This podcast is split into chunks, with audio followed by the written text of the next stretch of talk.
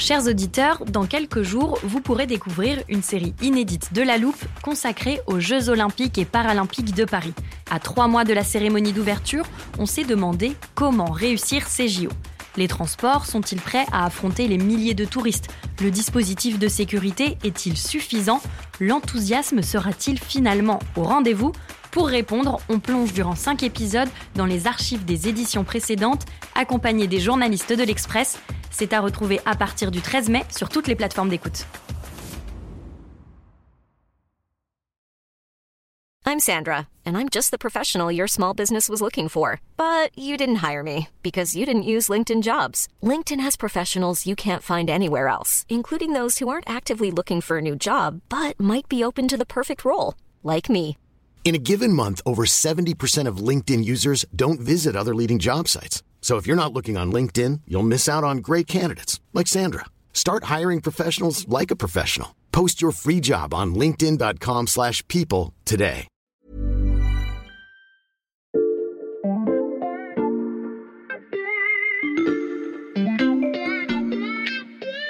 Salut, c'est Xavier Yvon. Nous sommes le jeudi 17 novembre 2022. Bienvenue dans La Loupe, le podcast quotidien de l'Express.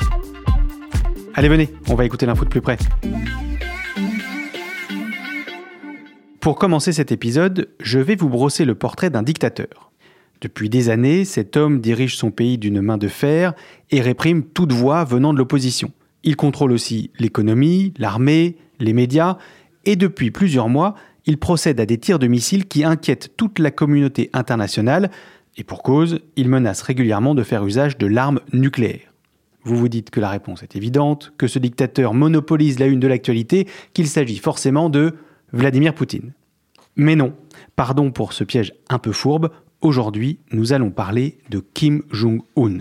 Car pendant que tous les yeux sont braqués sur la guerre en Ukraine, le dirigeant de la Corée du Nord multiplie les tirs balistiques en mer du Japon, menace son voisin du Sud et les États-Unis, songe à un essai nucléaire et fait craindre une escalade dans la région. Kim Jong-un profite même du conflit en Europe pour renforcer ses liens avec la Russie et Vladimir Poutine sous le regard attentif de la Chine. Mais alors que la guerre est de retour sur le sol européen, risque-t-on de la voir renaître entre les deux Corées? C'est la question qu'on passe à la loupe aujourd'hui. Paul, Clément, vous avez pris avec vous les cartes du service monde, celles de la zone Indo-Pacifique, ju- juste au cas où? Ouais, t'inquiète Xavier, euh, on les a. On sait qu'il faut toujours les prendre quand on vient te voir. C'est parfait, je vous présente avant qu'on s'y mette Paul Véronique et Clément Daniez, journalistes au service monde de l'Express donc. Salut à tous les deux. Salut Xavier. En préparant cet épisode, vous m'avez aussi recommandé d'appeler Philippe Mesmer, correspondant de l'Express à Tokyo. J'ai son numéro juste ici. Allô Salut Philippe. Salut Xavier. Tu travailles donc depuis le Japon, mais tu suis aussi l'actualité coréenne de très près. Oui, parce que euh, effectivement, l'actualité coréenne, c'est difficile de la suivre en tant que correspondant en Corée du Nord, donc euh, il vaut mieux traiter le sujet depuis les pays voisins, ce que je fais donc depuis Tokyo. On est donc au complet pour notre épisode du jour. Euh, je l'ai dit en introduction, depuis plusieurs semaines, la Corée du Nord multiplie les tirs de missiles balistiques, supervisés par Kim Jong-un en personne. En personne et bien habillé, puisque d'après les photos qui sont diffusées par l'agence officielle KCNA, le jeune dirigeant apparaît en veste blanche, pantalon noir, on dirait presque une tenue de gala. Et donc Kim Jong-un, il a personnellement supervisé des manœuvres de simulation de ce qu'ils ont appelé les opérations nucléaires tactiques entre le 25 septembre et le 9 octobre. L'un de ces missiles a même survolé le Japon, et puis début novembre, certains ont atterri près des eaux sud-coréennes. Surtout, un septième essai nucléaire serait en préparation. Nos auditeurs se disent peut-être comme moi que ça n'est pas très nouveau. On entend quand même régulièrement parler de ces essais de la part de Pyongyang. Oui, mais la différence aujourd'hui, c'est le nombre très important des tirs nord-coréens. Mm. On a déjà assisté à plus de 50 lancements de missiles balistiques euh, ou de croisières depuis le début de l'année, et c'est sans précédent. On peut donc craindre que cela devienne une forme de nouvelle normalité pour euh, la Corée du Nord. Hmm. Euh, ça souligne euh, la détermination de Pyongyang à poursuivre dans le développement et la modernisation de son programme nucléaire. Et à part cette détermination à développer son programme nucléaire, on sait ce qui pousse la Corée du Nord à intensifier à ce point ses lancements de missiles? Bah, il y a plusieurs explications. D'abord, il y a, d'après la Corée du Nord, une réponse aux exercices militaires conjoints qui sont effectués par la Corée du Sud et les États-Unis ces dernières semaines. C'est un petit peu le retour d'une dynamique qu'on connaît bien, hein, c'est déjà arrivé dans le passé. Pyongyang procède à des tirs, ce qui pousse les États-Unis et la Corée du Sud à répondre, soit par des manœuvres, soit par des envois d'avions, des déploiements de porte-avions, des choses comme ça, ce qui, à nouveau, incite la Corée du Nord à renchérir dans un sens en multipliant les essais de missiles. Et puis aussi, il y a un nouveau facteur cette année, c'est le nouveau président sud-coréen. C'est-à-dire? Alors Yoon Suk-yeol, qui a été élu en mars et qui est entré en fonction en mai, est un conservateur et il a relancé les manœuvres à grande échelle avec les Américains, donc ces manœuvres que la Corée du Nord considère comme une préparation à l'invasion de son territoire. Je précise que ces manœuvres avaient été suspendues en 2018 par le prédécesseur de Yoon Suk-yeol, Moon Jae-in. Donc ces exercices qui ont été menés fin août et qui sont baptisés Ulchi Freedom Shield ont été cette année d'une ampleur jamais vue depuis 2017. Donc une réponse à la Corée du Sud et aux États-Unis. Tu nous as dit qu'il y avait plusieurs raisons, Philippe. Quelles sont les autres? Il y a aussi les ambitions de Pyongyang sur la scène internationale. Dans le passé, la Corée du Nord faisait monter la pression pour peser dans les négociations ou obtenir la reconnaissance des États-Unis en tant qu'État nucléaire, voire pour obtenir une levée des sanctions onusiennes qui lui sont imposées. Mais cette fois, Pyongyang semble juste chercher à montrer sa puissance au monde. C'est un petit peu une manifestation d'existence. Et est-ce que ce changement de vision a un lien avec le déclenchement de la guerre en Ukraine? Alors, on pense que la Corée du Nord aurait procédé à ces tirs, euh, même sans la guerre en Ukraine, dans la mesure où ces tirs-là s'inscrivent dans une stratégie de long terme. Mais malgré tout, la Corée du Nord peut profiter de la distraction causée par la guerre en mhm. Europe euh, pour consolider son statut euh, d'État doté d'armes mhm. nucléaires. il est clair que le fait que les Occidentaux et les yeux rivés sur la guerre en Ukraine réduit de facto l'attention qu'il porte à la péninsule euh, hmm. coréenne.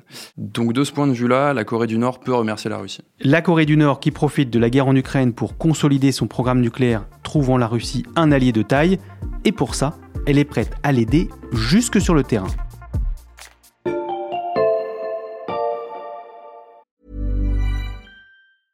Hiring for your small business? If you're not looking for professionals on LinkedIn, you're looking in the wrong place. That's like looking for your car keys in a fish tank.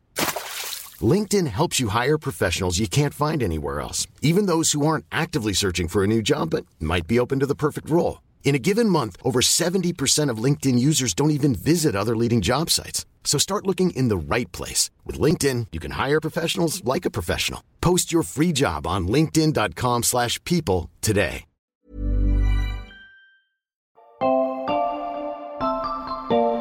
Alors tiens Xavier, du coup je t'ai sorti une carte parmi toutes celles qu'on a au service monde. Merci Paul. Alors c'est une carte qui se concentre sur l'est de la Russie. On voit aussi la Chine, la Corée du Nord, la Corée du Sud et le Japon. Oui, et tu vois cette toute petite ligne rouge juste ici Xavier? Oui, je vois, c'est une frontière? Exactement, c'est la frontière entre la Russie et la Corée du Nord. Une frontière qui fait seulement 18 km. Hmm. Elle longe le fleuve Tumen, situé dans le nord-est de la Corée du Nord et l'extrême sud-est de la Russie. Seul un pont de l'amitié relie ces deux pays, sur lequel passe un chemin de fer. Et est-ce que tu sais à quoi ce chemin de fer peut servir, Xavier?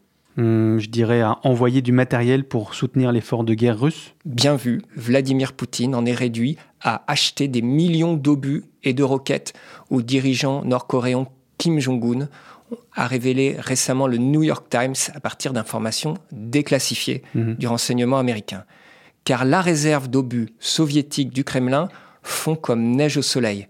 Ces obus de 152 mm que possède également la Corée du Nord vont faire une traversée de plusieurs jours de cette immensité sibérienne par le célèbre transsibérien mhm. jusqu'au front ukrainien. Des obus nord-coréens pour les Russes, est-ce qu'on observe d'autres manifestations du soutien de Pyongyang à Moscou? Absolument. Pyongyang a apporté son soutien à la Russie dès le début du conflit en votant contre la résolution de l'ONU exigeant, je cite, que la Russie cesse immédiatement de recourir à la force contre l'Ukraine. C'était le 2 mars 2022. Hmm. La Corée du Nord est aussi l'un des deux pays au monde, avec la Syrie, à avoir reconnu officiellement l'annexion des provinces ukrainiennes de Lugansk et de Donetsk. Et à ce sujet, j'ai une bonne illustration, Xavier. Je t'écoute, Clément. Je t'ai apporté une photo de deux responsables politiques, comme il en existe beaucoup dans le monde diplomatique. Tu vois, ils se serrent la main en souriant devant un drapeau, le tapis rouge est déroulé. Et qui sont ces deux responsables sur la photo? À droite, en tailleur belge, c'est l'ambassadrice de la République séparatiste de Donetsk.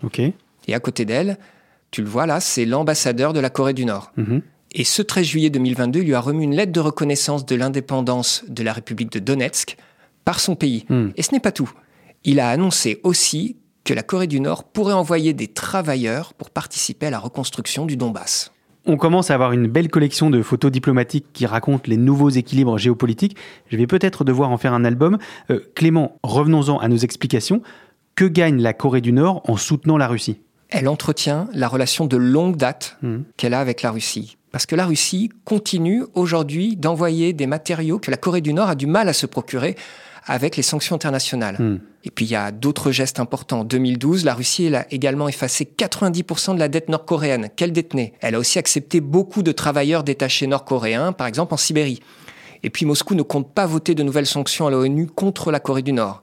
Et elle pourrait même cesser d'appliquer celles en vigueur. Reste à voir si un autre partenaire de la Corée du Nord, bien sûr la Chine, son premier soutien économique et diplomatique, pourrait adopter la même attitude. On vous a donc raconté le regain des tensions entre les deux Corées, puis les alliances qui pourraient permettre à Pyongyang d'éviter les sanctions. Tous les éléments sont donc réunis pour mesurer le risque d'éclatement d'un nouveau conflit.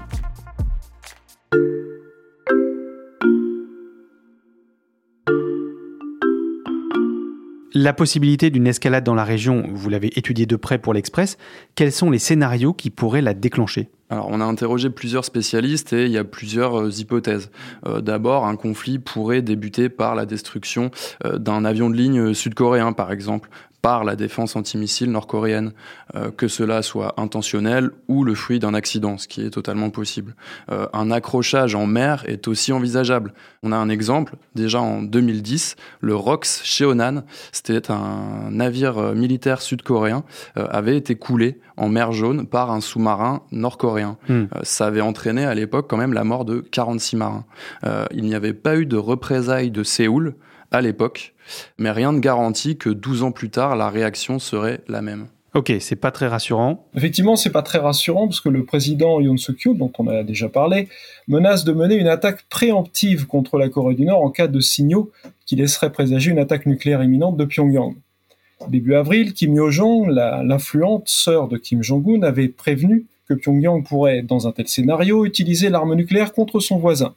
Et dans sa nouvelle doctrine nucléaire dévoilée en septembre, le régime a annoncé qu'il pourrait recourir à des frappes nucléaires préemptives si une menace existentielle pesait sur ses dirigeants. Donc si cette rhétorique agressive était associée à une mauvaise évaluation des actions adverses, elle pourrait mener à une véritable escalade. Et si ce conflit devait éclater, est-ce que d'autres pays pourraient euh, s'en mêler? Eh bien oui, Euh, il y a une alliance militaire entre les États-Unis et la Corée du Sud euh, qui a été signée en 1953, Euh, ce qui signifie concrètement que les garanties de sécurité devraient théoriquement s'appliquer. Hmm. De la même façon, un traité prévoit une assistance entre la Corée du Nord et la Chine en cas d'attaque contre l'un des deux pays. Et j'ajoute aussi qu'en cas de conflit, euh, même la France pourrait se retrouver impliquée. Comment la France pourrait se retrouver impliquée? Alors d'abord, on sait que la France veut accroître euh, ses moyens militaires dans la région Indo-Pacifique. Mhm. Euh, ensuite, Paris est euh, aussi membre, avec une dizaine de pays, de la commission d'armistice militaire du commandement des Nations Unies, euh, qui a été créée à la fin de la guerre de Corée Mhm. pour superviser l'armistice.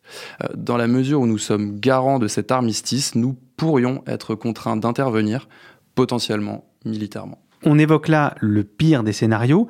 Est-ce que vous avez aussi étudié l'hypothèse où on parvient à l'éviter, euh, celle d'une reprise du dialogue entre la Corée du Nord et la Corée du Sud? Bah, le dialogue, il a l'air euh, plus qu'hypothétique aujourd'hui, puisque Pyongyang a annoncé très officiellement, toujours selon l'agence KCNA, qu'il n'avait rien à discuter avec l'ennemi. Nous ne ressentons aucune nécessité d'entamer des pourparlers, ont précisé les dirigeants de Pyongyang. Donc le dialogue est au point mort.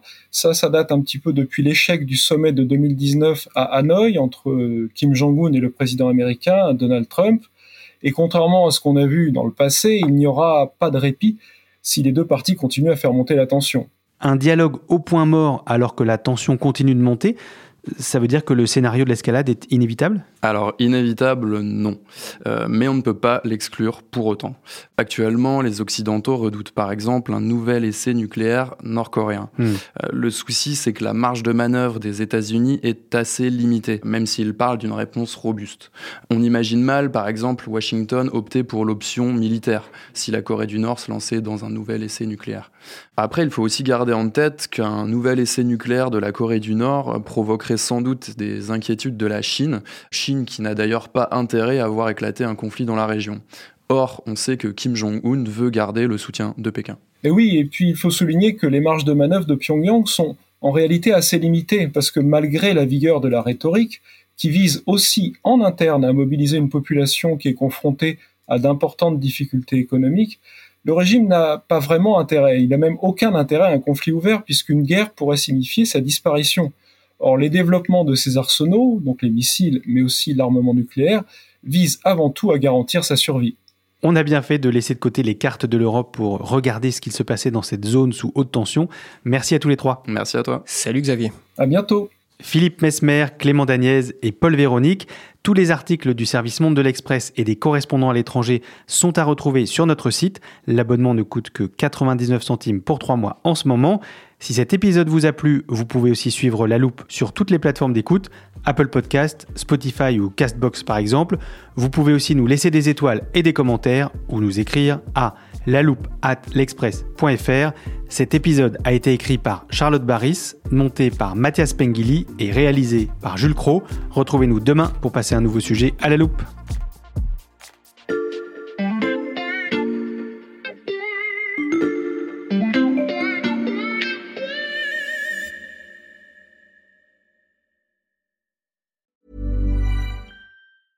Even when we're on a budget, we still deserve nice things. Quince is a place to scoop up stunning high-end goods for 50 to 80% less than similar brands. They have buttery soft cashmere sweaters starting at $50, luxurious Italian leather bags, and so much more. Plus, Quince only works with factories that use safe, ethical, and responsible manufacturing. Get the high-end goods you'll love without the high price tag with Quince. Go to quince.com/style for free shipping and 365-day returns.